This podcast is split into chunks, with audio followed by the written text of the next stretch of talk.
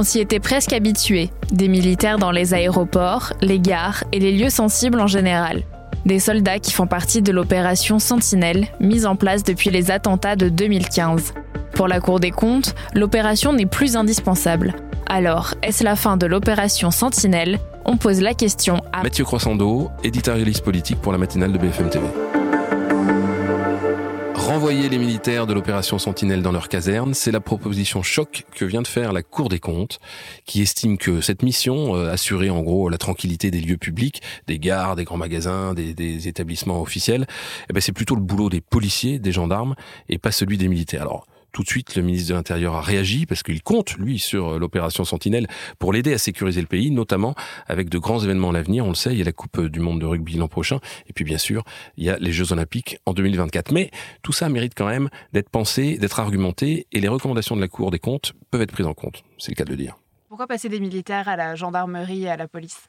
Ben, la Cour des comptes, son boulot, c'est de s'occuper de la bonne utilisation des deniers publics. Donc il y a toujours une question d'argent quand on regarde. On estime en gros le coût de l'opération Sentinelle depuis ses débuts à quelques 3 milliards d'euros. L'opération Sentinelle, elle a été euh, commencée en 2015 après euh, la vague d'attentats euh, tragiques.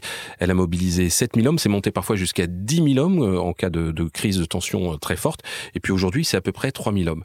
Mais le problème, c'est que pendant qu'ils assurent ces missions de tranquillité publique, ces militaires qu'on voit dans les gares, dans les aéroports, eh ben ils font pas leur boulot de soldats. Et leur boulot de soldats, il y a notamment une partie de formation. Ça, c'est la formation opérationnelle pour se préparer à des risques.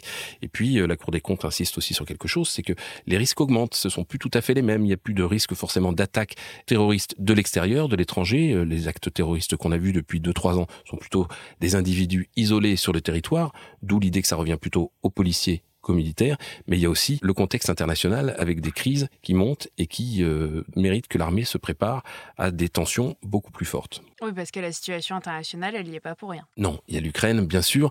Et puis, au-delà de l'Ukraine, il se trouve que l'armée n'a jamais vu d'un bon œil, en fait, ces soldats effectuer cette mission Opération Sentinelle. Ils étaient là quand il fallait le faire, mais ils se disent, c'est pas notre job. Ils aiment pas faire ça, ils préfèrent faire leur boulot de militaire.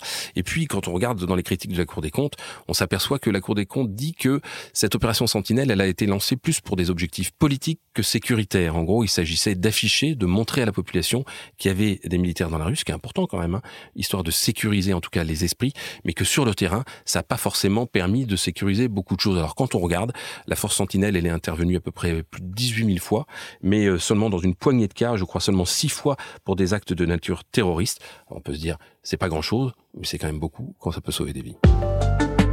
Merci d'avoir écouté ce nouvel épisode de la Question Info. Tous les jours, une nouvelle question, de nouvelles réponses.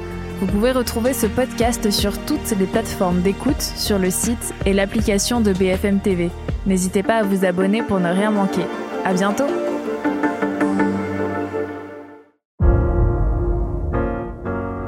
Vous avez aimé écouter la Question Info?